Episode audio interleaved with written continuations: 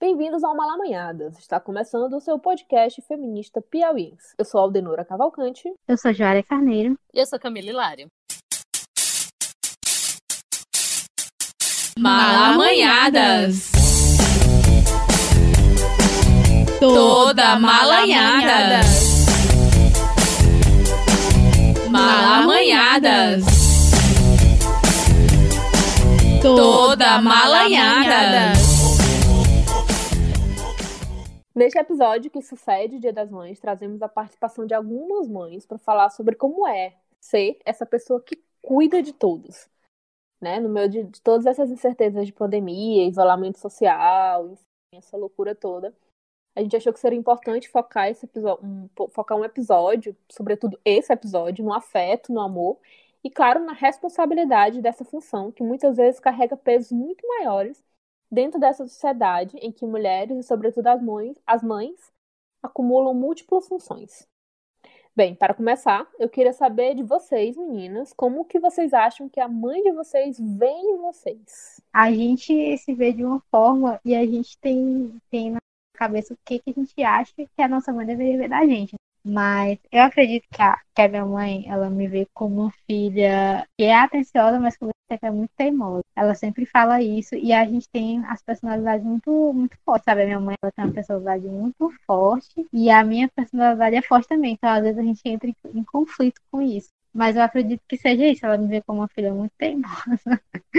Mas é, é, Vem dela, vem dela, vem dela, essa teimosia. Eu e minha mãe, nós somos pessoas muito parecidas, né? Tipo, eu sou ela e ela sou eu, então também os nossos conflitos são, na verdade, por causa disso. Se joga. Porque é mulher, porque essa pergunta é muito complicada. Ave Maria, tu já chega logo, como é que a minha mãe me vê? Lógico, porque se eu perguntar para vocês como é que é, vocês veem a mãe de vocês, uhum. né?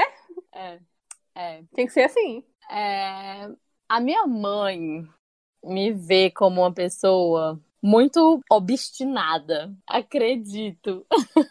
eu acho que para não usar a palavra da Joária, né, de teimosa, existem expectativas, né? Eu acho que faz parte uma das coisas que fazem parte da, da maternidade, né? Você espera que seu filho seja algumas coisas. Chega em determinados momentos que a gente se mostra, né? Tipo, a nossa personalidade, ela se desenvolve de uma forma que talvez não seja do jeito que os nossos pais ou as pessoas que cuidam da gente espera. Então, minha mãe traçou planos para mim que, que eu não segui. É, e, na verdade, eu mesma tracei planos para mim que nem eu mesma segui.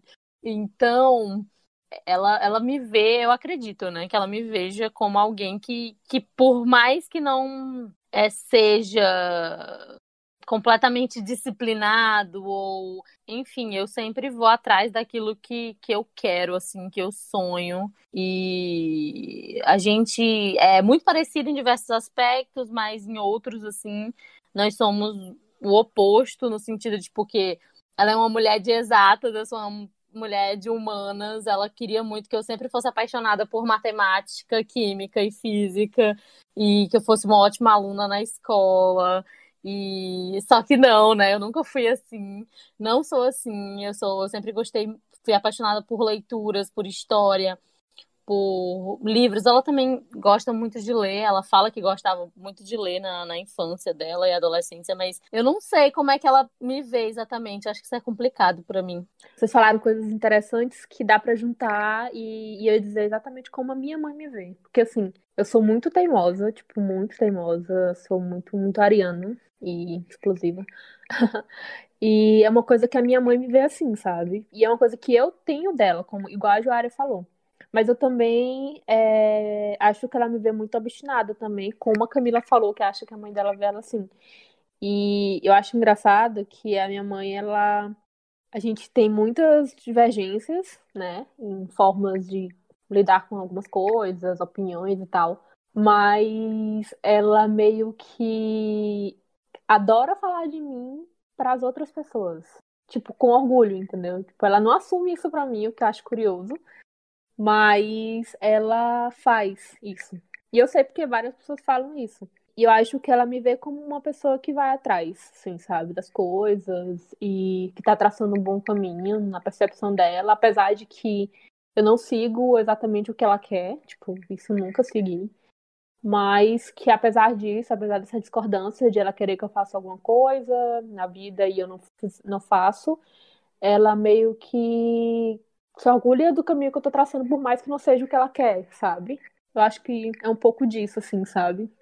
Sim, é, uma coisa interessante sobre a minha mãe, por exemplo, é de que por mais que talvez ela não concorde com as minhas escolhas, ela sempre respeitou muito a minha individualidade, sabe? Então, ela é daquele tipo que ela me deixa quebrar a cara real, tipo, realzão mesmo, tipo, mãe, eu vou fazer isso, isso e isso, e ela, ok, vai. E aí quando não dá certo, é... ela me recebe, ela também não vai falar, tipo, ah, eu te avisei que não ia dar certo e tal, tal, tal, mas ela não interfere, sabe? Ela não entra no meio e fala. Às vezes até a gente briga por isso, porque eu fico, mãe, o que você acha que eu devo fazer em relação a isso, isso e isso? Ela, olha, você que sabe qual vai ser o caminho que você vai, você vai tomar. E aí é, eu falo, mãe, eu vou, eu vou embora de casa. Ela, vá, vá, se embora de casa. Aí fui embora.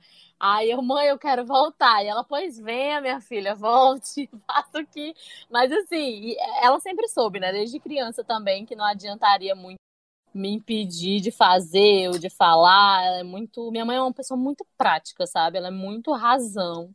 E eu sou muito emoção, a gente. Eu, eu choro muito assistindo séries e tudo, e ela não é assim.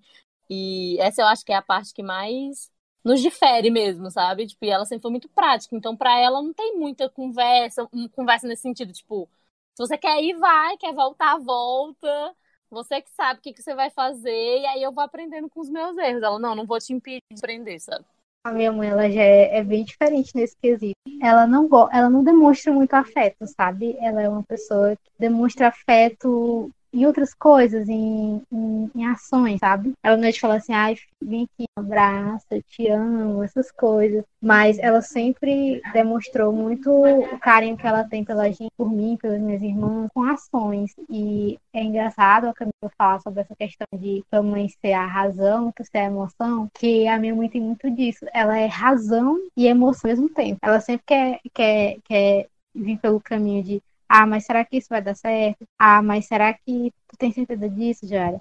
Só que quando é, a, a, gente se joga na, na que eu quero, ela tá ali atrás, tá, tá ali como suporte, como apoio, quebrar a cara ou acontecer qualquer coisa, eu tenho certeza que ela sempre vai estar vai tá lá para me ajudar, mesmo eu, eu falando que eu quero fazer o que eu quero, eu quero fazer isso. E ela vindo com razão, mas né? Melhor avaliar o que acha, pensar direitinho. Ela sempre é muito sempre foi muito de, de, analisar as coisas antes de fazer. Ela sempre faz todo um planejamento. E eu não sou assim, eu sou de, ah, eu quero fazer isso aqui, eu quero fazer isso. E aí tem essa divergência da gente, mas que o carinho dela tá, tá sempre em tudo.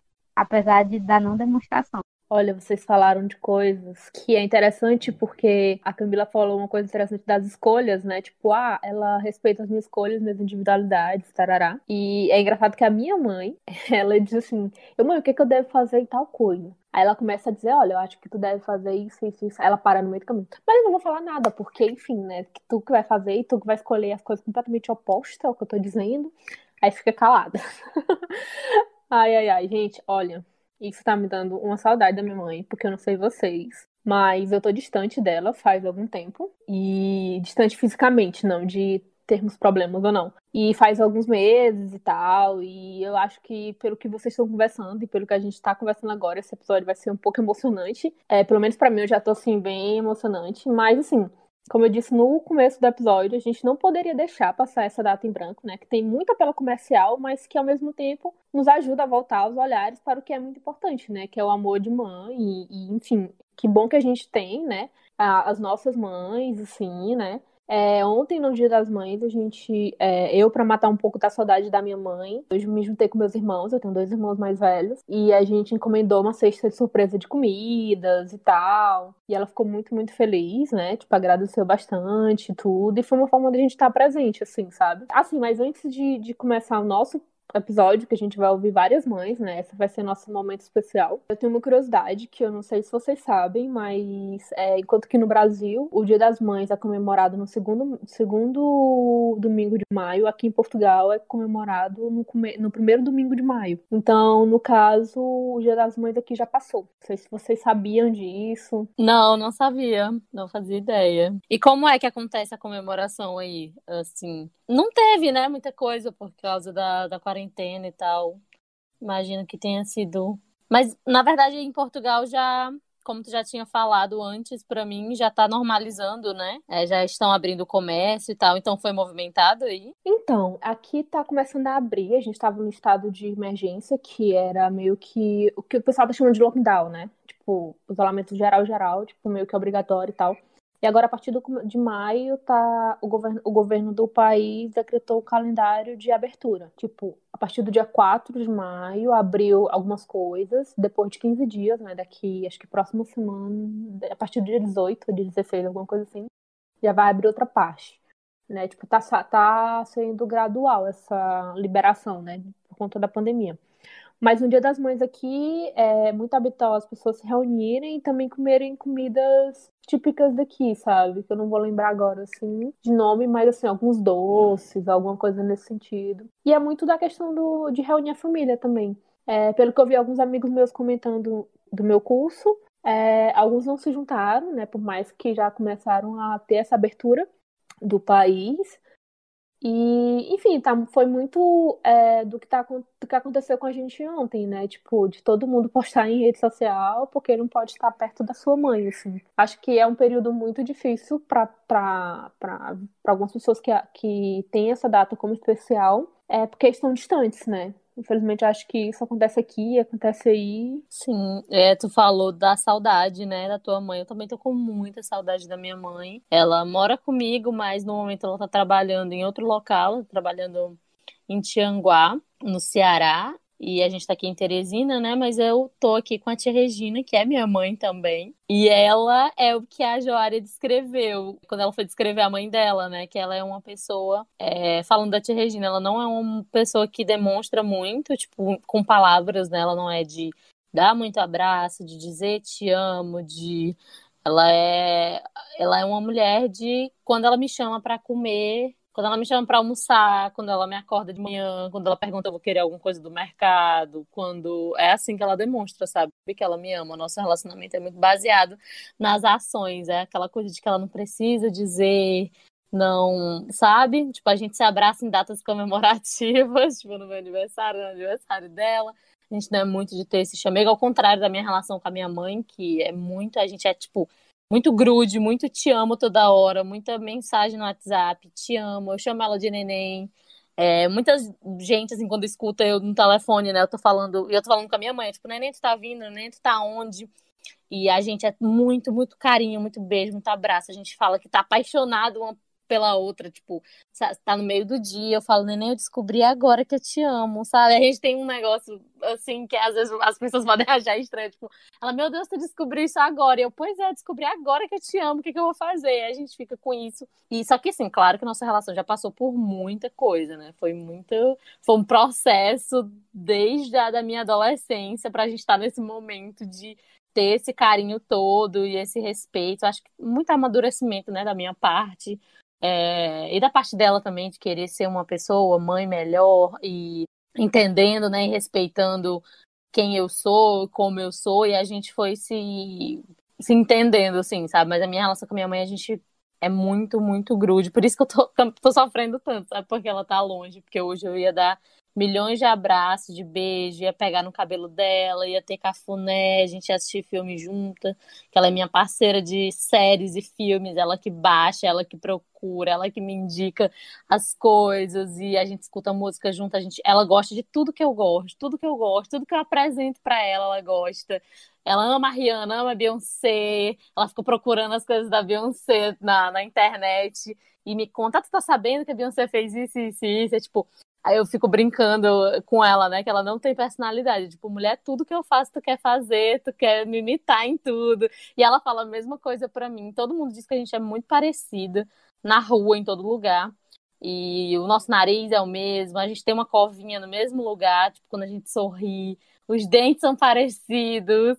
Então, assim, tá fazendo falta, né? Ter, tipo, a gente. Eu chamo ela de irmã gêmea. É, ela é minha mãe e irmã, irmã gêmea, sabe? Que a gente é melhores amigas. Tipo, a gente conquistou esse, esse lugar agora de, de melhores amigas. Te amo, mãe. É, e também falar desse, dessa história de, de saudade é complicada, porque eu não, não sou de. E pra quem não sabe, né, a gente, a maioria do, das minhas podcasts são de Terezinha. E eu fui pra lá pra, pra estudar, né, jornalismo. E, enfim, eu não, não vejo a minha mãe. É, tipo, uma vez no ano tal, e eu, eu venho pra e agora aqui e tudo isso. Eu vim pra cá e eu tô podendo curtir esse família, tá? Todo mundo junto, perto. E aí eu tô e a gente tá bem próximo, sabe? Eu tá muito próximo agora e eu não sei se é errado eu falar isso, mas eu não tô, eu não, apesar de estar tá muito ruim, eu não tô tão triste, porque agora eu posso estar com a minha família, sabe? É uma contradição muito grande, porque eu estou triste porque a gente tá passando isso, mas eu tô feliz ao mesmo é um momento que eu posso estar com a minha família. Esse, esse mês que passou e eu tô aproveitando cada segundo. Ô, mulher, eu super te entendo. Eu também ficaria super feliz se eu pudesse estar passando esse momento com a minha família. É, tu pode falar, assim, que apesar do, da loucura que tá o mundo, que bom que tu tá podendo estar perto da tua família. Bem, como a gente pode ver aqui, né, na, durante esse programa, e sentir também, né, sobre os nossos relatos, a saudade, enfim, a gente vê que a maternidade é um mundo muito profundo, que envolve várias questões, várias personalidades, opiniões, vivências e, sei lá, muitas coisas. Pensando nisso, como eu falei antes, como a gente falou antes, esse programa ele vai ser um pouco diferente, né? A gente vai ouvir várias mães sobre as suas experiências, sobre como é lidar com, com os filhos, como é, algum momento muito marcante. Enfim, é um programa é, homenagem que a gente pensou em fazer.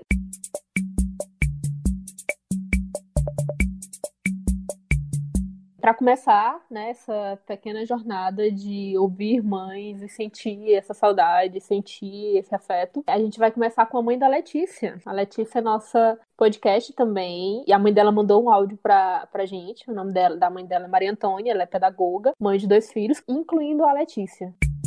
Olá, pessoal. Eu sou Maria Antônia, filha de Antônia Helena Pereira. Sou pedagoga, servidora pública e mãe da Letícia e do Péricles. Um momento mágico é, na minha maternidade foram muitos, né? Mas um deles que me marcou foi o momento da alfabetização, quando eles começaram a descobrir um novo mundo através da leitura. E um momento ruim foi parto normal, né? Essa dor aí, realmente parir não é muito legal, não. Gente, eu amei esse áudio. Eu amei, assim. Por isso que eu pensei em começar com ele, porque eu adorei que ela foi super sincera. Tipo, olha, o pior momento foi o parto. O parto normal. Para mim, eu acho que ela foi super uma mãe sincera. Maternidade real, né? Ela não, a do, do parto, essa aí não foi, não foi muito legal, não. Mas eu achei muito lindo, inclusive que tem muito a ver, né, com a profissão dela de ser pedagoga foi que o momento mágico foi a alfabetização, né?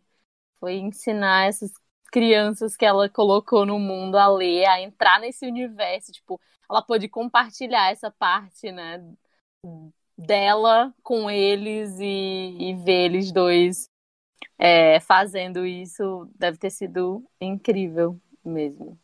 Os meus momentos de alfabetização, a tia Regina não vai gostar, não, se ela ouvir esse episódio, porque para aprender a ler, meu amor, foi cada. É, a tarde era um pesadelo, assim. Levei um tapa, era tanto tapa. Na bichinha, né, gente? Mas deu certo, eu aprendi a ler. Isso é interessante porque é uma forma de afeto também, porque ela é pedagoga e o momento mais especial dela enquanto mãe foi a questão da alfabetização, sabe? Tipo, é uma maneira dela de, de passar amor para os filhos, assim. Pelo menos eu vejo isso nessa minha percepção. Outra pessoa que a gente vai ouvir o áudio aqui é da Luísa Medrado. Ela é de São, São Francisco do Piauí, interior do estado, né? A cidade da Joara, inclusive. E ela é mãe de 10 filhos, gente. Olha, minha mãe, ela tem 12 irmãos. Que é uma coisa que a gente não vê, né? Pelo menos eu não vejo atualmente, assim, né? Uma família enorme. Mas vamos ouvir qual foi assim o momento dela marcante na como mãe na maternidade.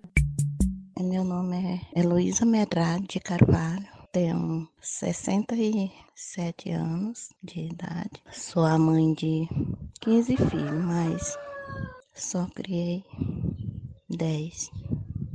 É, os outros morreram. Meu primeiro filho eu tive em 70, mas, no meio de uma seca que teve. Mas mesmo assim, eu, Deus me deu força e eu agi. Deu tudo certo. Mesmo passando por alguma coisa difícil, mas deu certo. E a dificuldade maior que eu achei foi para educar, porque morava longe da, morava longe da cidade, morava no interior, e eles tinham que vir 9 quilômetros de, de pé para o colégio.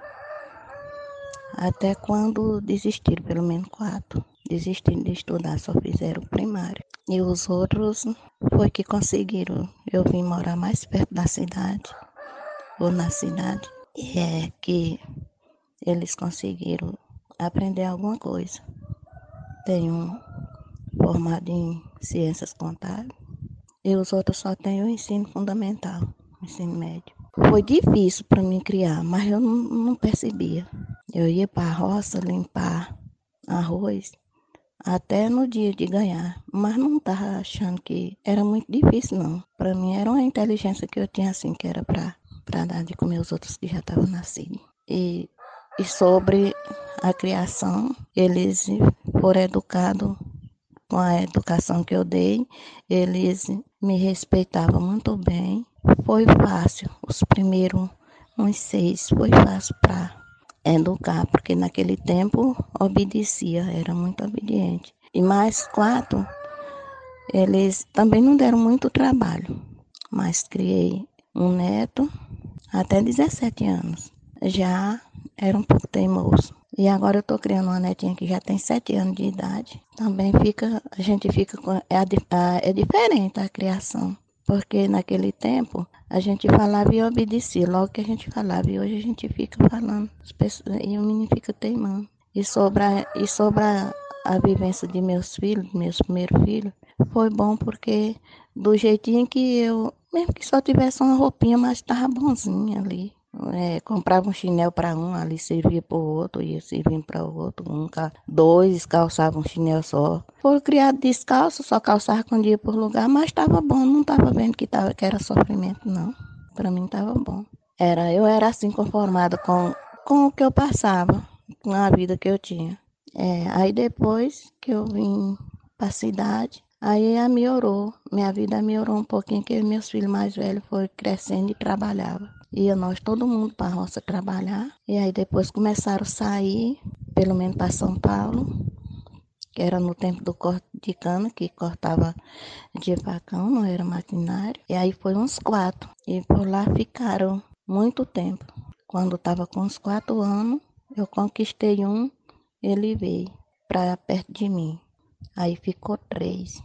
Aí nesse, no ano passado foi que eu Deus me ajudou que eu conquistei outro e veio estar aqui mais eu, mas tem dois lá em São Paulo. E aquele que é formado em contabilidade, ele ainda hoje está com a bagagem nas costas. Nunca achou um serviço na área dele.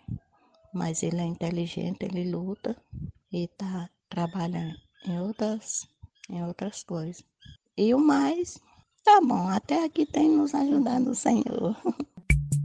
Então, gente, vocês terminaram de ouvir, né, o áudio aí da Dona Luísa. Eu escolhi, né, falar porque ela é uma muito conhecida aqui na. Aqui no interior todo mundo conhece todo mundo, sabe? E ela é uma senhora que todo mundo conhece quando ela passa na rua.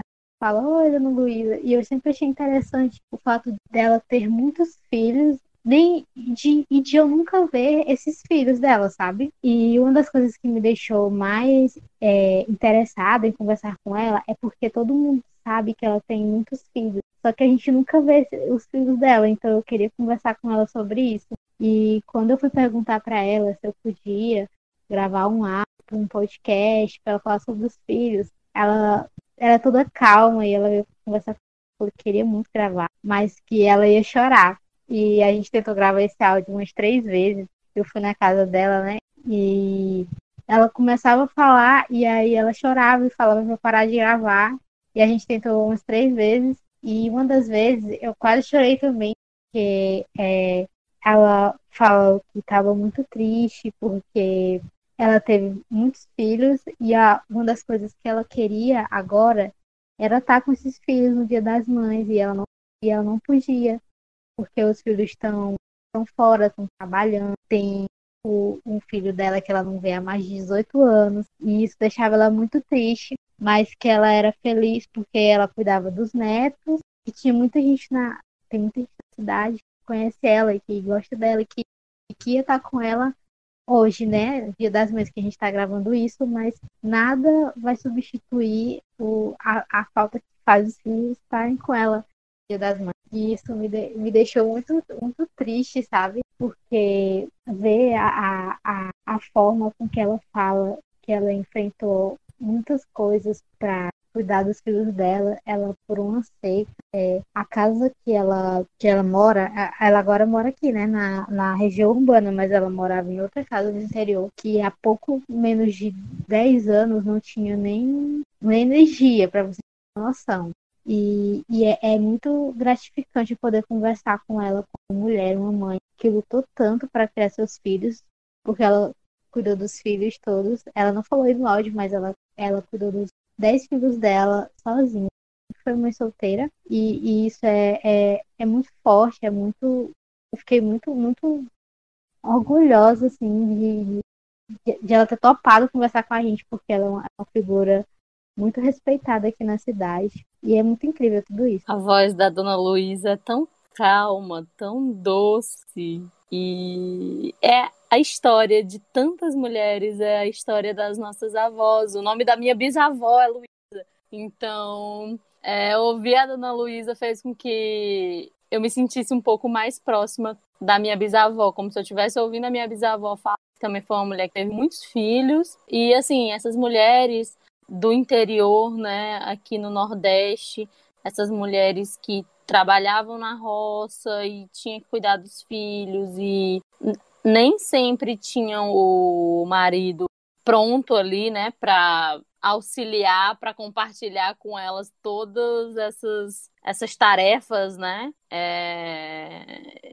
Assim, eu fico eu fico pensando porque assim a gente acho muito surreal, né? A ideia assim de ter 20 filhos e, enfim, existem muitas muitas piadas, né? Muitas brincadeiras em relação a isso, tipo, ah, é porque naquele tempo não tinha televisão, as pessoas gostavam mesmo. Quando na verdade não era assim, né? Não era assim que acontecia. Primeiro que ser mãe para muitas das nossas avós, dessas pessoas mais velhas, nunca foi uma escolha, né? Era algo que acontecia e que elas tinham que lidar com aquilo. Assim, tem a, a mãe da tia Regina, que o, o, o marido dela, né, era caminhoneiro. Então, assim, ele passava muito tempo fora. Quando ele voltava para casa depois de muitos meses, é, ela engravidava. Então, tipo, ela estava grávida basicamente uma vez por ano, quase em, 20 anos, sabe? Tipo, você ter 20 filhos, 25 filhos, você imagina isso? Quanto tempo, né, da vida dela ela passou grávida em um curto espaço de tempo, né? Tipo, em pouco tempo, a diferença da, da idade dos filhos é não é tão grande fazer aquilo funcionar, né? Tipo, ter que alimentar todo mundo, ter que vestir todo mundo, ter que educar todo mundo, ter que. E assim, é muita coisa. Para duas pessoas, no caso de um pai e de uma mãe, imagina para uma pessoa só, né? Quando é essa senhora. E aí a gente, assim, fala como se fosse uma diversão às vezes, né? Nossa, é... a pessoa gostava mesmo de fazer aquilo, porque 20 filhos. Mas assim, não, não, não era não era algo divertido, né? Eu imagino que, principalmente num, num contexto desse de ser interior, um contexto de escassez, né? Um contexto de onde não existiam muitas coisas. E a dona Luísa falou que, assim, também às vezes não era uma questão, né? Tipo, eles não pensavam muito sobre é, não ter coisas, né? Ela fala, ah, um chinelo de um passava para o outro, que passava para o outro, que passava para o outro, e ninguém achava que estava também em sofrimento, né? Tipo, era o que tinha, era a realidade que eles entendiam e que eles abraçavam ali naquele momento, porque não tinha muito o que fazer, né?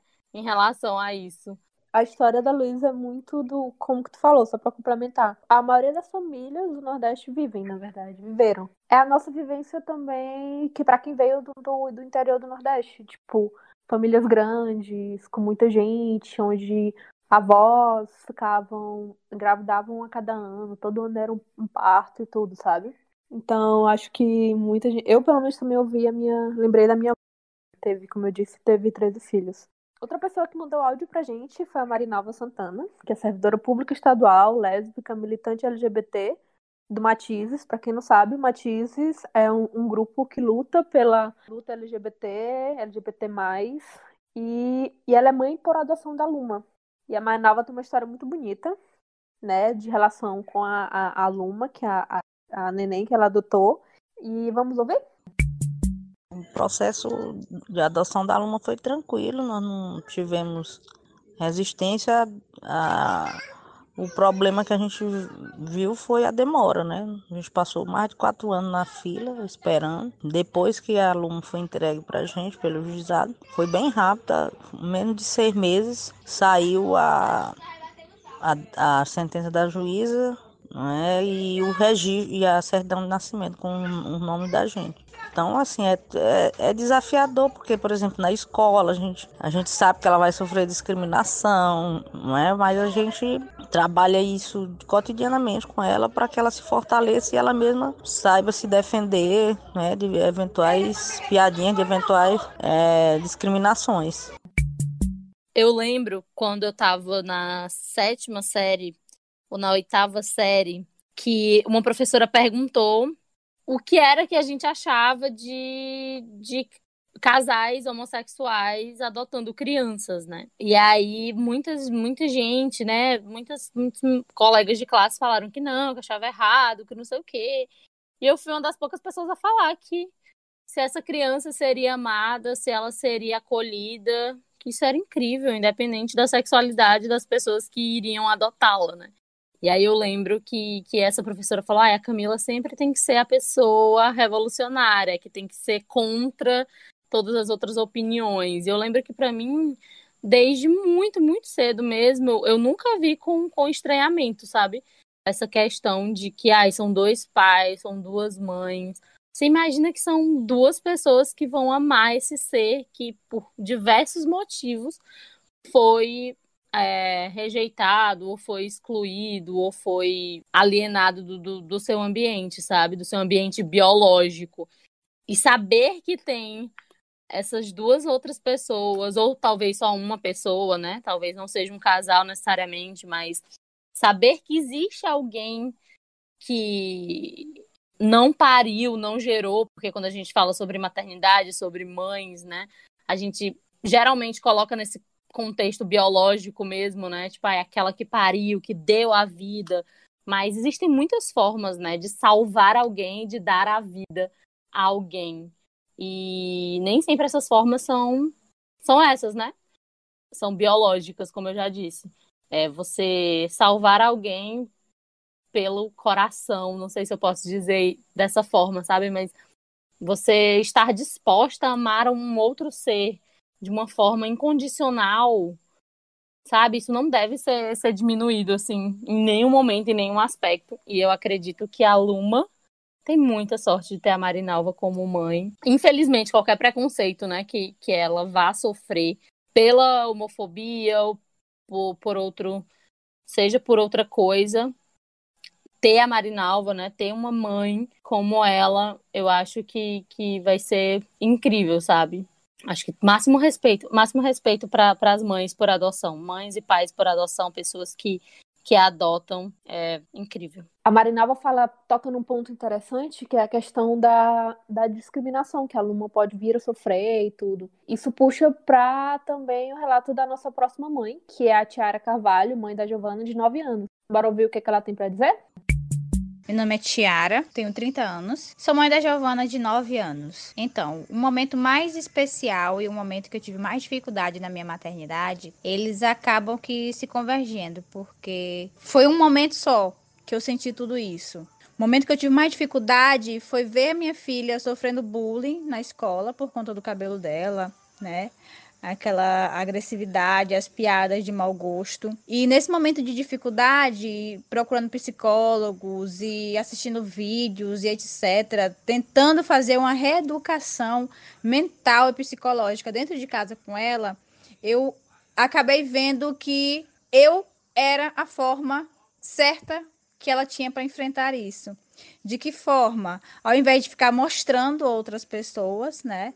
Eu comecei a trabalhar isso em mim, porque na época, né, eu tinha o cabelo alisado, não era natural. Então isso dificultava muito a questão também da aceitação dela. Então eu vi que apesar desse fator, eu poderia estar tá ajudando a minha filha a vencer aí esse lado. Então se tornou um momento muito especial para mim, porque eu fui crescendo junto com ela, vendo o brilho no olho dela a cada babyliss que eu fazia, vendo o brilho no olho dela a cada vez que eu fazia uma texturização no cabelo e aí ia criando aquele cachinho. E aí o momento mais especial foi quando eu cheguei em casa, que eu tinha feito o Big Shop e ela olhou, ela disse: "Pronto, mamãe, agora para mim ser igualzinho a você, só precisa eu crescer". Pronto, a partir daquele momento ali, o que era uma dificuldade se tornou o momento mais especial, onde eu aprendi que o que você planta em casa faz sim crescer um ser humano bom, saudável, né? E aquilo foi muito gratificante, muito gratificante mesmo. Eu nunca me esqueço.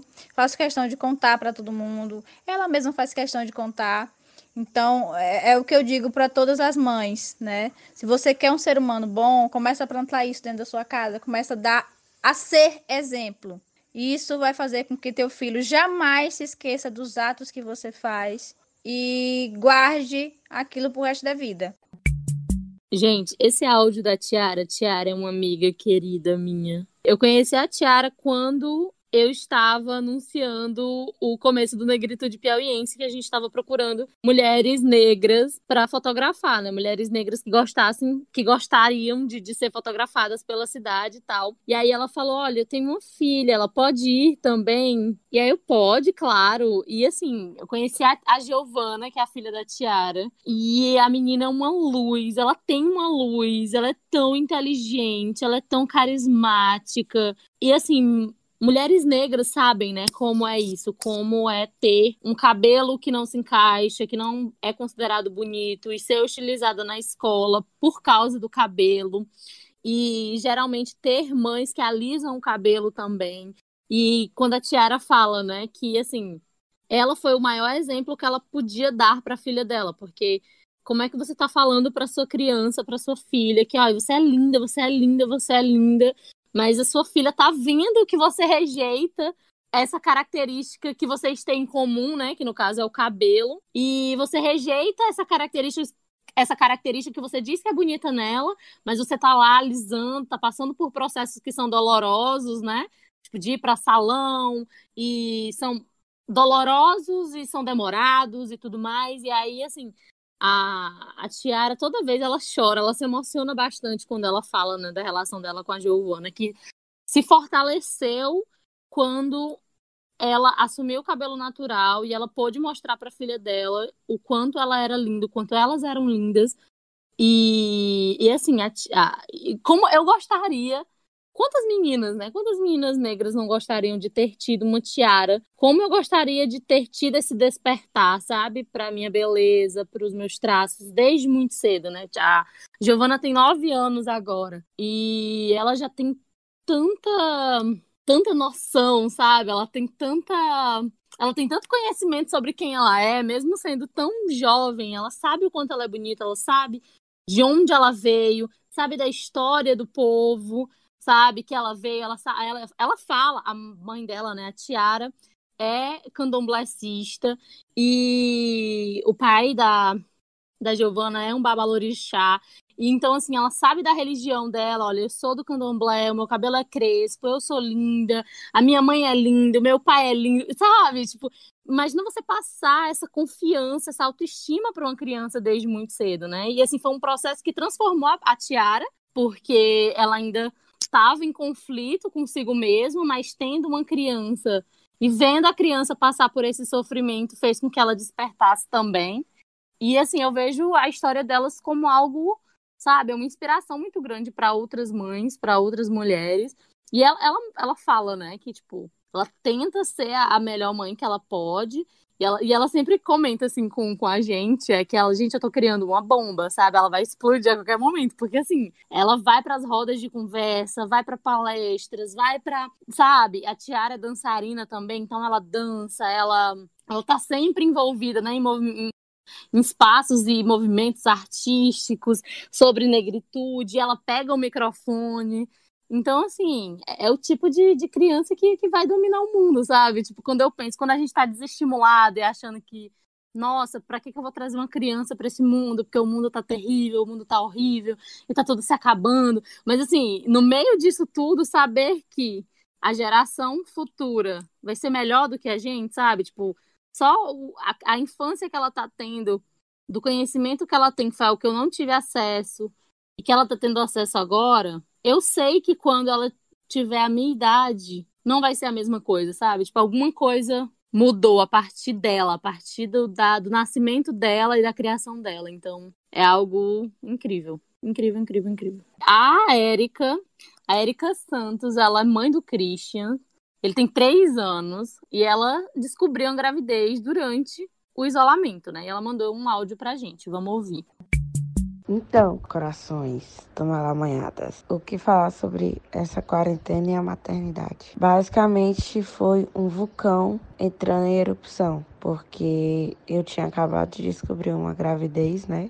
É, junto com a descoberta da gravidez eu estava um pouco doente também. E aí veio o coronavírus, e aí veio a quarentena, e aí veio aula online para criança de 3 anos, e aí veio o isolamento, enfim tudo junto de uma vez virou uma bola que no final eu tava me olhando no espelho, meu Deus, como é que eu vou fazer isso? Então a gente no começo foi mais tranquilo. No começo a gente nem tava tão preocupado assim, né? Tipo, a criança ficava o dia todo em casa brincando.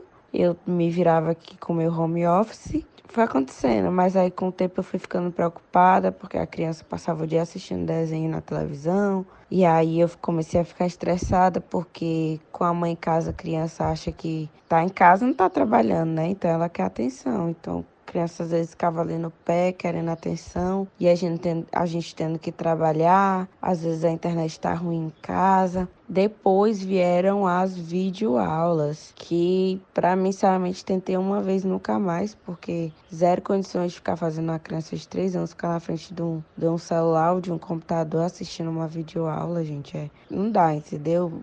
É muito diferente de dela ir para a escola com várias outras crianças no ambiente educativo. É muito diferente dela ficar na frente de um celular assistindo uma videoaula. Não é a mesma coisa. E eu não tenho psicológico, então saúde mental para ainda ter que ficar tentando fazer isso. Então acabou que as tarefas acumularam. Hoje em dia eu nem olho mais essas videoaulas que são enviadas todos os dias. E aí veio a questão de reorganizar financeiro, né? Tudo isso acaba gerando um estresse na nossa cabeça. Então hoje tá até mais ok, porque eu já conversei comigo mesma, mas no começo eu ficava muito estressada, às vezes eu ficava estressada com a própria com a própria criança, por não conseguir dar atenção, por não saber o que fazer, pelas próprias atividades é, que estavam acumuladas, a escola cobrando as atividades para deixar lá.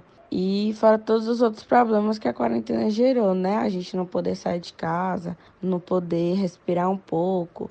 Então, tudo isso gerou um caos mental e acredito que para as mães tem sido muito mais difícil, porque é, é colocado nos, nos nossos ombros que a gente sempre resolva tudo. Então, apesar de todos esses problemas, o esperado é que a mãe dê um jeito de lidar com a criança o dia todo em casa, de não deixar ela passar o dia todo na TV, de inventar mil e umas atividades criativas para entreter, entreter a criança durante o dia que é bastante complicado a gente acordar todo dia e, e, e, ter uma atividade criativa, por mais simples que ela pareça. Hoje teve uma caça ao tesouro aqui, mas assim, foi meu irmão que fez. Não fui eu, porque eu tava, fico no computador basicamente o dia todo. Quando eu divido a minha atenção com o Cris, normalmente a gente está assistindo alguma coisa porque eu não tenho disposição, grávida de cinco meses, não tenho disposição para ficar correndo de um lado para o outro. Então, assim, é muito complicado. Eu imagino que para todas as mães esteja sendo muito complicado. Aquelas que têm filho pequeno, porque é do dia para noite, né? A gente meio que teve que reinventar toda a nossa rotina. E acaba que o digital está sendo nosso maior, nosso maior escape. E a gente sabe que a gente não pode deixar o digital ser o escape da criança, né? Não posso permitir que meu filho passe o dia todo na frente do computador ou na frente da televisão assistindo Netflix. Mas assim, a gente vai se reinventando todo dia é um dia. Eu vou acordando todo dia e vejo o que, que dá para fazer, o que, que não dá para fazer. Peço para ficar um tempo ali com a mãe, peço para ficar ali um tempo com a avó, peço para ficar um tempo ali com o irmão. E assim a gente vai levando. Mas assim, tem dias que é muito estressante, que a cabeça dói o dia todo, que o corpo não aguenta, a gente chora, a criança às vezes nem entende, né? Acaba a criança, o Christian aqui, às vezes ele me vê chorando, pede desculpa, deita comigo. Então, assim, a gente vai levando. A gente, quando se estressa, também pede carinho, mas bem complicado, bem complicado, porque pegou todo mundo de surpresa. Quando é, você é mãe já de uma criança pequena e tá grávida no meio de uma pandemia, meu irmão, como que é? E imagina aí, né, gente, como que deve estar o coração dela, tá? Tá mil, que foi como um, um vulcão ela descobrir essa gravidez durante a pandemia. E de várias coisas que levaram a ela se preocupar, né? Sobre a questão do, do filho dela tá, tá assistindo aula, filho de três anos assistindo aula online. E como fazer o filho dela é, focar nessas aulas por, por um por um celular, por um, pela tela de um computador. Eu é uma das coisas que eu fico mais, que me fez mais refletir sobre sobre o áudio da Érica.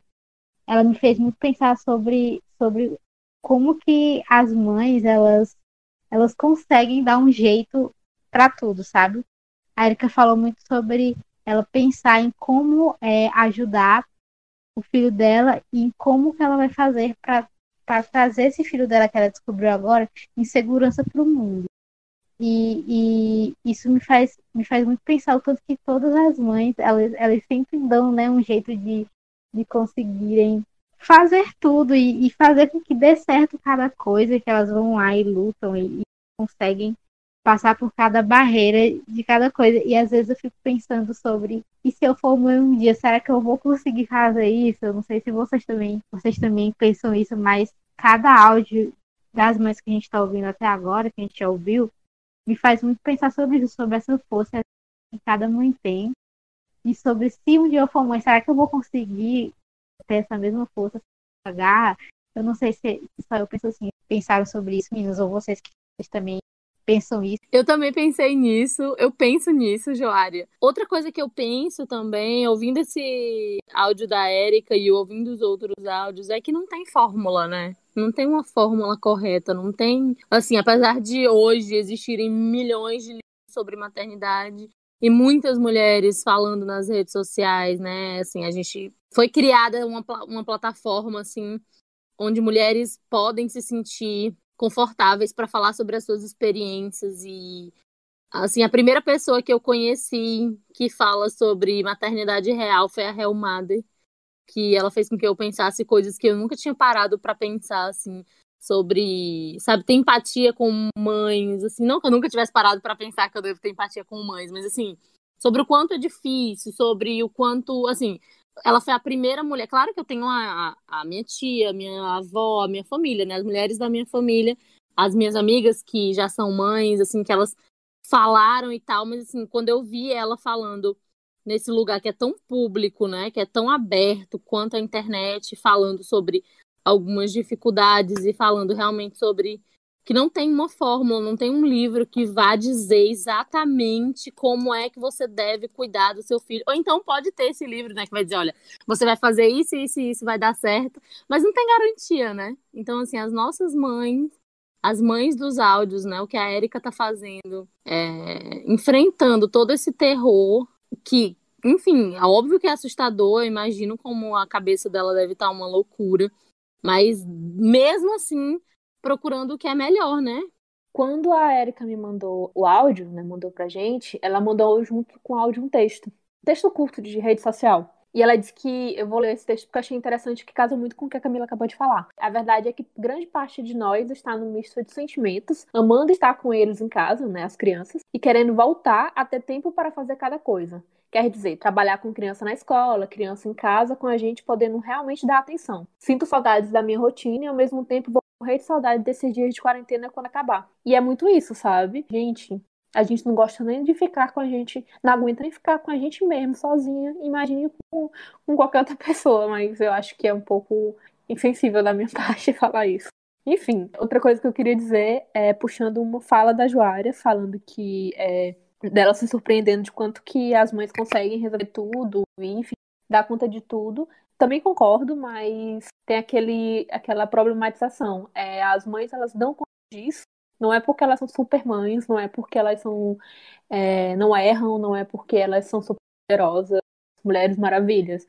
Elas são mães reais que dão e se dedicam bastante à maternidade e com erros, acertos, vantagens e ajuda também, né? Que puxa o que a Camila falou da questão de da, que a gente já estava falando em outros, em outros momentos quando a gente estava preparando o episódio, né? Da comunidade que cria, que cria também ajuda as mães a cuidar das crianças junta tudo isso e complementa a maternidade. Ou seja, não é porque elas são perfeitas, não erram, mas é por conta de, de erros, acertos e vantagens de fazer, de dar o melhor que pode ser, que elas conseguem é, dar conta, sabe? Só para complementar. E assim, é, odiar a maternidade, odiar a, as imposições da maternidade né, na vida de uma mulher não significa dizer que, assim, eu vejo muitas mulheres, mães, né, falando sobre isso. Eu digo que eu odeio a maternidade não é o mesmo que dizer que eu odeio os meus filhos, sabe? Quando, é porque sempre quando uma mulher ela fala isso que tu falou, Aldenor, olha, gente, eu tô fazendo isso, mas não é porque eu sou super mãe, isso que eu tô fazendo, eu tô sofrendo pra caralho pra fazer isso. E quando essas mulheres externam né, essas dificuldades, esses descontentamentos, toda essa sabe? Essa, esse peso que é mesmo. Eu tô criando alguém, coloquei alguém no mundo e eu sou 100% responsável pela vida dessa pessoa. E qualquer coisinha que sair do trilho que eu fizer aqui vai estragar essa pessoa para sempre, sabe? Tipo, tudo isso que a maternidade é, é, é, é, jogada, né, assim, na vida das mulheres, que a maternidade não é para ser sobre isso, né? Mas assim, em, muitas, em muitos casos, na maior parte das vezes, eu acho, é colocada dessa forma. E aí tem essas mulheres que elas amam seus filhos, mas que, gente, é difícil pra caralho. Pra caralho. Falar em amar os seus filhos, e se é difícil pra caralho, a gente tá no nosso último áudio. A gente começou com a mãe da Letícia, que é podcast aqui do Malamanhadas, e vamos terminar com o áudio da mãe da Camila, a Gardênia Carvalho, e fala, e fala muito quanto a Camila. Então imagina aí essa casa de duas mulheres Imagina essa casa de duas mulheres falando desesperadamente, loucamente. Vamos ouvir aqui o que ela tem para dizer sobre a Camila. Acho importante isso, expor aqui a, a filha. é, rolou um exposed aí.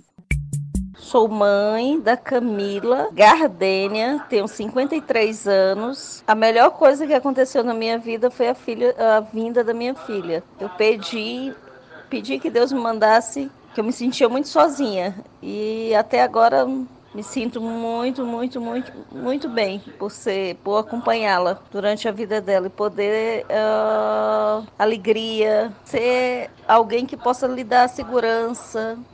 Mas a dificuldade é a gente todo dia se policiar para respeitar o livre arbítrio, mesmo que a pessoa sofra, mas pedindo a Deus sempre sermos guiados. Marcante é o nascimento, é quando realmente você percebe que não você não é mais só você.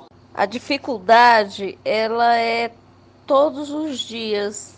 Quando você se sente impotente, que você não vai poder ajudar, que você não vai poder acompanhar, que você uh, que você tem que estar tá sempre lembrando que um filho é só é só para você ajudar, faz parte do seu crescimento. E que você não pode, você tem que sempre respeitar o livre-arbítrio, por mais que seja doloroso, por mais que você veja a pessoa sofrendo, mas tem que respeitar, Bom, eu queria compartilhar com vocês que é o seguinte: quando a minha filha fez ia completar seis meses, cinco para seis meses, eu escutei ela dizendo, mãe, ninguém escutou, mas aí depois você continua, só você escuta. Então é um é tão perfeito, a natureza é tão perfeita que faz com que a gente fique ligado. Então, realmente quando a pessoa, a criatura fala mãe, chega dói no coração da gente, porque dependendo da entonação da voz, somente a minha filha que gosta muito de gritar, então eu nunca sei se é pedindo socorro, se é brincando, se é então eu passei por muito tempo é, sentindo isso, isso, aí. Aí eu sempre falava para ela, mulher, pelo amor de Deus, para de gritar, fala gardênia. Não fica dizendo mãe, mãe, mãe, mãe, porque ativa o, o nosso, é, o nosso sentimento de, de alerta. Você está sempre em alerta quando você é mãe. Então, quando fala essa palavra mãe, você já imagina mil besteiras é um novo começo, é a vida nova, é que você não está sozinha, que você faz parte de algo muito maior, que você não, que você conhecia, o que você sabia o que era vida, hum, a sua vida, a sua adolescência, a sua quando você era criança, nada mais importa. Só agora a, a vida que você cuida vai partilhar pro resto da sua vida com você. Isso aqui não é pra gravação, não, é só pra vocês. É porque, assim, sempre quando a gente brigava, ela falava pra eu não chamar ela de mãe. Era Gardênia, né? Como ela comentou. Porque o mãe vai pra uma parte especial do, da alma dela, sabe? Então, ouvir mãe acionava esse lugarzinho especial. Então, ela não é Gardênia, é Gardênia. Camila, não fica dizendo mãe. Não fica. Ai, adorei. É, tipo isso.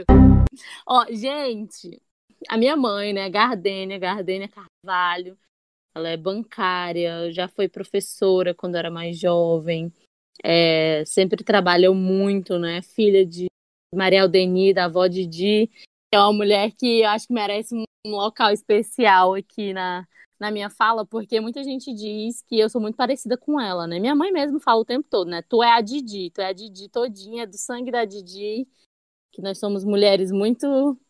A gente é muito 880, sabe?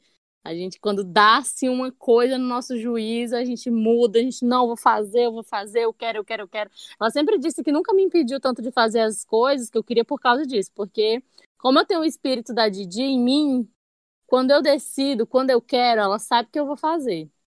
É que ninguém vai me impedir. Então ela deixa eu fazer, quando eu quebro a cara, aí ela, olha aí, tá vendo? Mas ela, ela me acolhe, ela me abraça, ela tá lá quando eu, quando eu tô com o coração partido ou algo nesse sentido. Mas, gente, minha mãe, ela fala sobre o quanto ela se sentia sozinha, né, antes, antes de, de mim. Eu não fui planejada, né? Não foi uma gravidez planejada, mas assim, ela me teve com 27 anos, ela já tinha um emprego, ela já estava estabelecida, assim.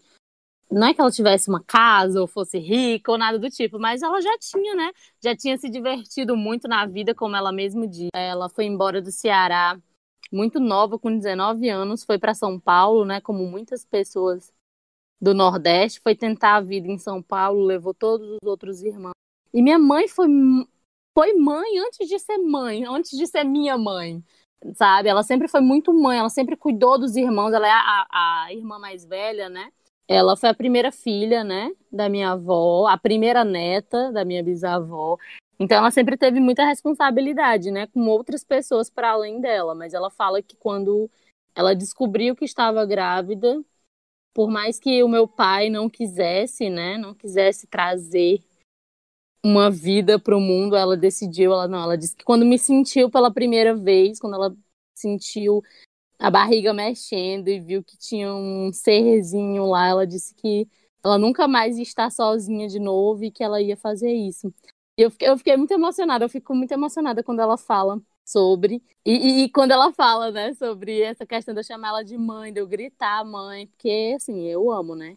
Porque qual filho que não ama, né? Ficar dizendo mãe, mãe, mãe, mãe, o tempo todo. E ela sempre fala que, que existe essa parte especial dentro dela, que ela diz que não é mais a gardênia, né? Que é mãe. Quando você quando eu, é, dependendo da entonação, sei lá, eu chegava de, de uma festa, três horas da manhã, você tô, tô, lá no portão gritando, mãe! Ela disse que às vezes ela dormia, ela sonhava comigo, ela ouvia eu gritando o nome dela, porque ela disse que já ficava, né, naquele estado de, de alerta. E, e aí ela disse quando eu chamo mãe, não é mais a Gardênia, é aquela, aquele ser, é, assim, ultra mágico que, que, é acionado naquele momento, sabe? Quando é aquela coisa, eu não sei se é aquela coisa de leoa que as pessoas dizem, né? Que toda mãe tem um pouco dentro de si, mas é fica, ela já fica aí, cadê minha filha? É minha filha que tá falando. Que, que eu vou fazer agora, sabe? Tipo, e ela, quando ela fala sobre crescimento, né? Sobre ajudar esse outro ser a se desenvolver, a gente tem aprendido muito isso juntas, sabe? A gente compartilha muita, muitas muitas leituras, muitas a gente a gente aprimorou, né, as nossas, como é que eu posso dizer? A gente tem trabalhado muito no nosso relacionamento, sabe? Tem vindo da minha parte, da parte dela, da gente se compreender enquanto, sabe? É, eu assim, acho que em vários momentos desumanizei, né, ela nessa nesse sentido de achar que ela era só minha mãe, que ela não era uma mulher, que ela não era um ser que é que é complexo, que tem que teve uma vida antes de mim, né? Como ela mesma diz, tipo, ela tem uma trajetória, tem, enfim, ela não é só minha mãe. E aí para compreender todos esses lados, a personalidade, as escolhas, o jeito, sabe, tudo, tudo isso, assim, foi foi um processo. Tem, tem sido um processo, né? Mas tem sido incrível, assim, compartilhar. Talvez eu tenha sido a mãe dela na vida passada e com certeza nossa relação em outras vidas foi forte. E a gente veio para aprender, a gente veio para aprender uma com a outra. Eu quero ter essa relação com ela, quero estar próxima dela nas outras vidas que, que virão também. Pois é, Camila, eu ouvindo o áudio da tua mãe, depois ouvindo, te ouvindo falar sobre ele, sobre a relação de vocês, o que me marcou foi muito a questão da cumplicidade entre mãe e filha. Porque é muito bom quando você chega em casa, mora com a sua mãe, é, e você poder contar qualquer coisa para ela sem medo de julgamentos ou esconder, porque enfim, a gente sabe, eu acho que vocês também compartilham muito disso de vivências de amigos e de pessoas que escondem muitas coisas dos pais porque eles julgam muito, acham que o que você faz é errado, acham que você decide as coisas errado, acha que, enfim, né, às vezes não respeita a sua decisão e gera muito, muitos embates. E tem aquilo de, de você se dos pais privarem, privarem a tua vida, na verdade. Acaba tendo muitas relações disso, pelo menos é uma, uma vivência que muita gente é, escuta de amigos, como eu falei antes, de seus pais te proibirem de sair com seus amigos porque acham que você é muito novo e não pode se cuidar. E, enfim, para mim, na minha opinião, privar é pior, né? E, e eu acho que é isso. Acho que esses áudios que a gente ouviu é, que a gente ouviu essas mães e tudo. Para mim, o que mais me marcou foi essa cumplicidade, que eu acho que é o, se eu for resumir a maternidade e, e, assim, a grosso modo, na verdade, que eu acho que é muito difícil a gente conseguir resumir a maternidade numa palavra. É, eu resumiria em, em, cumplicidade, de você ser cúmplice dos seus filhos e de você conseguir essa reciprocidade de confiança né, do seu filho poder, é, de você dar abertura para o seu filho se sentir seguro em, poxa, aquela minha, a minha mãe é minha amiga e, e isso é muito valioso na minha percepção.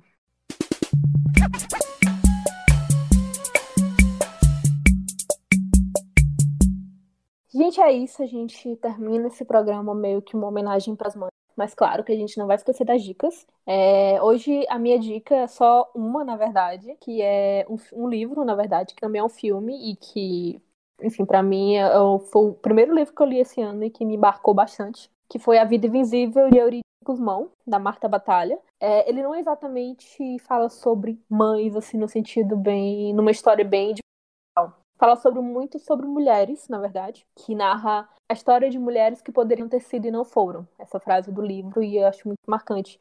E por que eu trago ela, ele para cá? Porque é, tem alguma as irmãs, né, a Guida Guzmão e a Eurydice, elas foram mães na história. E na, a história se passa na década de 40 no, no 1940 no Rio de Janeiro. e mostra como que as mulheres, elas, elas meio que tinham que abdicar do sonho delas, assim, sabe?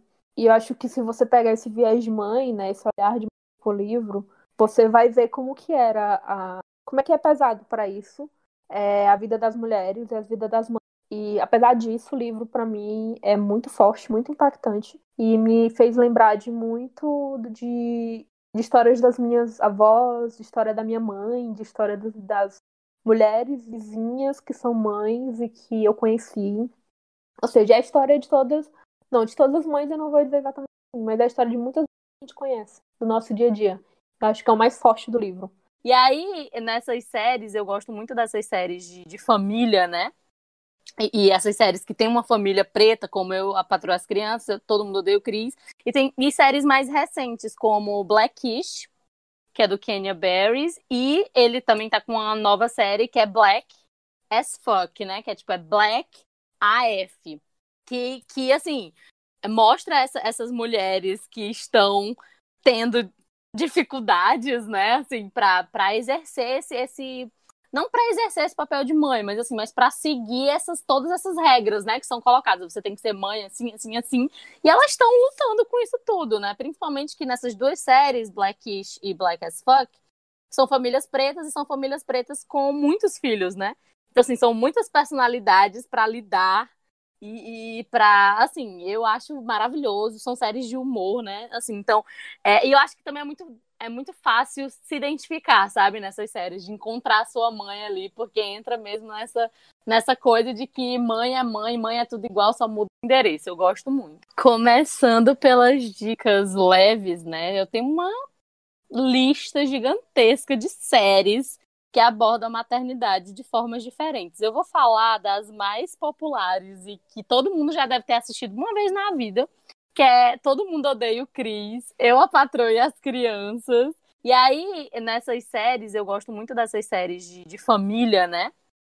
E, essas séries que tem uma família preta, como eu, a Patroa as Crianças, Todo Mundo Odeia o Cris. E tem e séries mais recentes, como Blackish, que é do Kenya Barris, e ele também tá com uma nova série que é Black as Fuck, né? Que é tipo, é Black AF.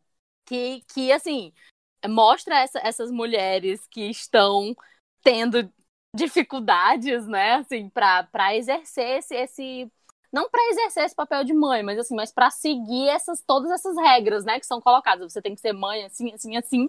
E elas estão lutando com isso tudo, né? Principalmente que nessas duas séries, Blackish e Black as Fuck, são famílias pretas e são famílias pretas com muitos filhos, né? Então assim, são muitas personalidades para lidar e, e para assim, eu acho maravilhoso, são séries de humor, né? Assim, então, é, e eu acho que também é muito é muito fácil se identificar, sabe, nessas séries, de encontrar sua mãe ali, porque entra mesmo nessa, nessa coisa de que mãe é mãe, mãe é tudo igual, só muda o endereço. Eu gosto muito. Outra série que tá na Netflix, que é Gilmore Girls. A história é mãe filha, né? E a maternidade é o, é o, é o, é o que move, né? A narrativa, porque a Lorelai foi uma mãe com 16 anos, então, assim, uma mãe que teve que, desde muito, muito jovem, né, ela teve que passar a adolescência dela sendo mãe, e aí a relação delas duas, como é que se desenvolve, né? Tendo uma filha, é, sendo uma pessoa jovem, tendo uma filha, e as duas chegam no momento que, quando a, a, a Rory, que é Lorelai também, ela deu o nome dela pra filha, ela tem 16 anos, então assim, elas chegam nesse lugar que elas são melhores amigas e como ter uma filha adolescente, sendo que você nem teve a sua adolescência, né? Então, assim, é uma série que eu amo, que eu assisti muito rápido. Tem uma série que é Grace and Frank, que assim, eu já falei da mãe que é adolescente, da mãe que é mãe de muitos filhos, e tem Grace e Frank, que são essas duas mulheres que já têm mais de 70 anos, elas querendo a independência delas, né? Enquanto pessoas tendo os filhos no pé o tempo todo, dizendo: ah, você, você já é idosa, você tem que fazer isso, isso e isso, e elas querem viver a vida delas. Então, assim, eu acho muito incrível é uma série de humor também. É, tem a Jane Fonda, que é maravilhosa. E como essas mulheres na terceira idade, né, digamos assim, como é que elas, sabe, elas ainda têm um futuro, elas planejam um futuro, abrem empresa de, de vibrador para mulheres com artrite com artrite. É tipo é incrível. E aí eu tô com um filme na minha cabeça que aí já muda um pouco o tom, que não é, não é de comédia, né? É um drama. É uma minissérie, na verdade, que se chama Nada Ortodoxa, da Netflix. Não é necessariamente sobre maternidade, né? Sobre essa mulher judia, que ela é de uma comunidade ultra-ortodoxa, ou seja, que é muito rígida, é muito conservadora, é, e ela foge dessa comunidade.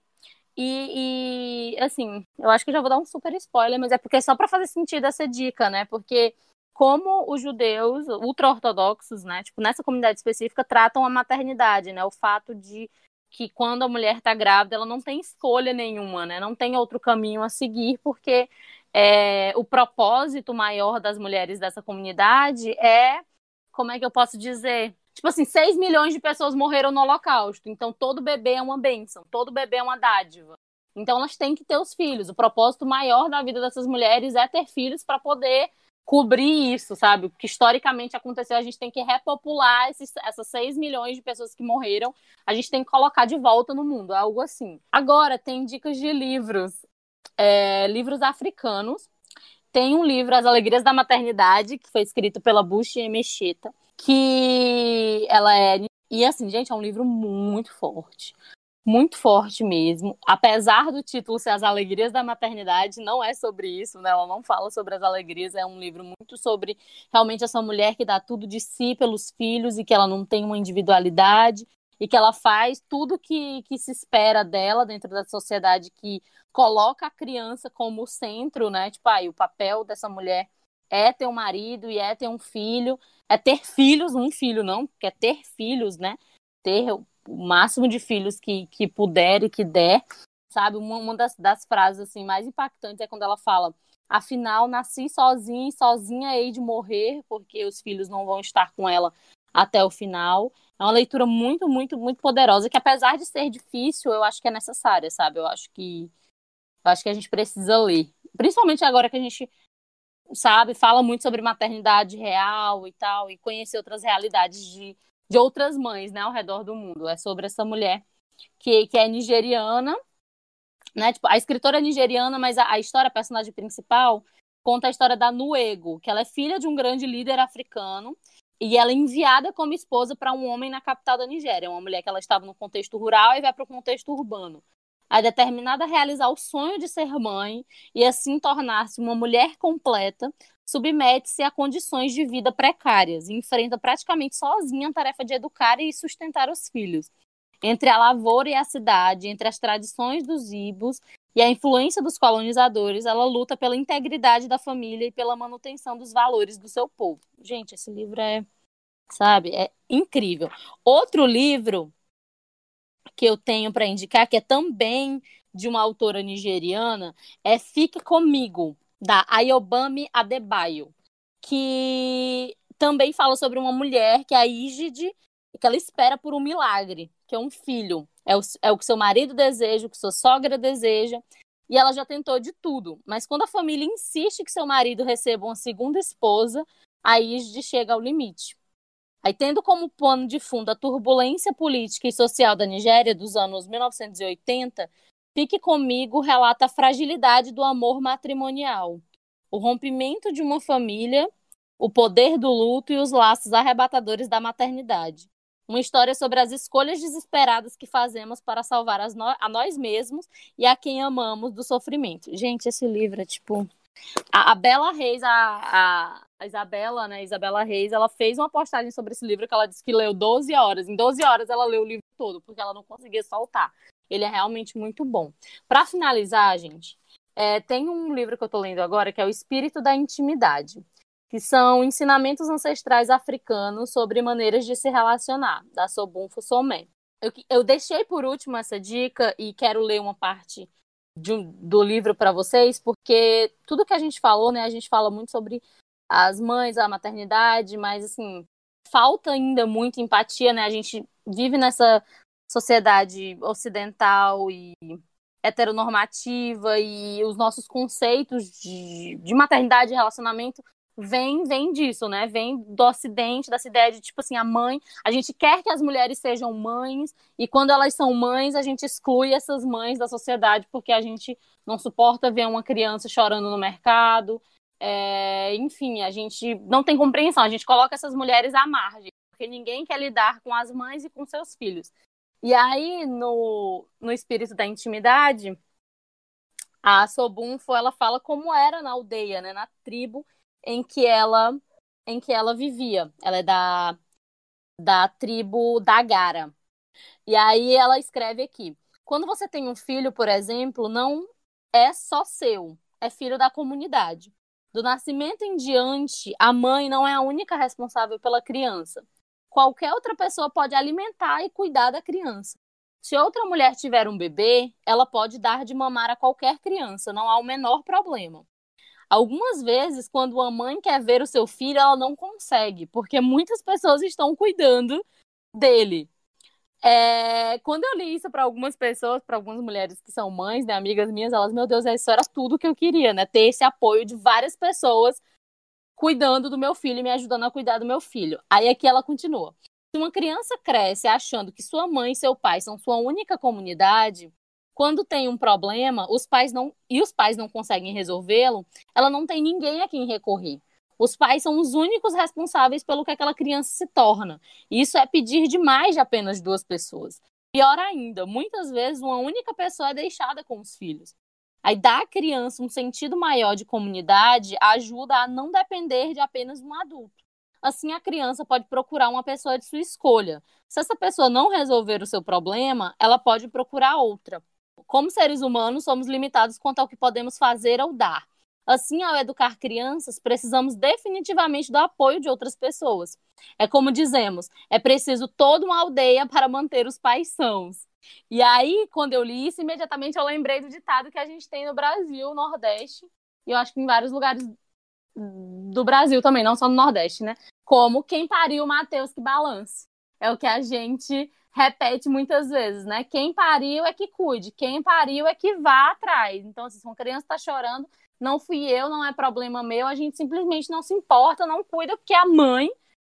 E aí a gente aí vem a questão do sexismo, do patriarcado em cima, né? Que a gente nem procura pelo pai, a gente procura pela mãe. E aqui no espírito da intimidade ela fala que muitas pessoas têm o dever e quer não só o dever, né? Elas querem cuidar dessa criança. E como a gente está tão desconectado da nossa ancestralidade e, sabe, a gente está tão preso nesse pensamento colonial e estamos colonizados ainda que a gente não tem essa conexão com a comunidade, né? De saber que uma mulher, quando ela tem um filho, o filho é de toda a comunidade, não é só dela, não é só do pai. E o quanto seria incrível se a gente resgatasse isso, né? Essa, esse afeto e toda essa, essa ideia de que uma criança, um ser humano, ela precisa muito mais do que duas pessoas, né? E aí eu também penso no quanto a gente, nós, nós somos, nós crescemos problemáticos muitas vezes por causa disso, porque a minha mãe tem os problemas delas, as questões dela, meu pai teve os problemas, as questões dele, e então a gente tem duas pessoas que não, talvez não possam me dar as respostas que eu procuro. E aí eu não tenho mais ninguém, porque a minha única família, né, tipo, é minha mãe e meu pai. Se eu for procurar uma tia, uma avó, essas pessoas vão dizer que não, é vá resolver com seus pais, sabe? Então eu acho que isso é algo que é minha super dica. Você encontra esse livro em PDF na internet, O Espírito da Intimidade. E eu acho que o nosso, nosso papel, assim, o que eu acredito que seja o nosso papel e o meu papel é resgatar isso, sabe? Resgatar essa ideia mesmo. Porque, assim, na, em África, né? É, é, é, é reforçada essa ideia da comunidade. E nós ainda estamos muito presas no Ocidente, na, na ideia europeia do indivíduo, né? No individual acima da comunidade. A minha dica, eu tenho duas dicas. A primeira dica que eu vou dar é um, é um documentário, Mães Livres, que é um documentário que conta histórias de maternidade dentro e fora do cárcere, né? Ele é um documentário muito forte e que deixa qualquer um que assistir, filho, mãe, vai deixar você emocionado e impressionado com a, a, garra dessas mães. A próxima dica, que é uma dica assim mais leve, né, que vai ser esse documentário, que você vai assistir um emocionante e é um e é, um, é algo muito pesado.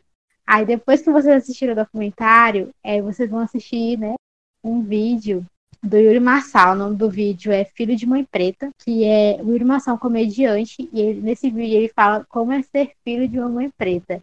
E ele fala várias situações do cotidiano que só quem é filho de mãe preta vai saber, que é muito divertido. Então você que é filho de mãe preta, quer se divertir um pouco, é só assistir esse vídeo. Acho que é no canal dele, no YouTube e no Instagram também, se eu não me engano.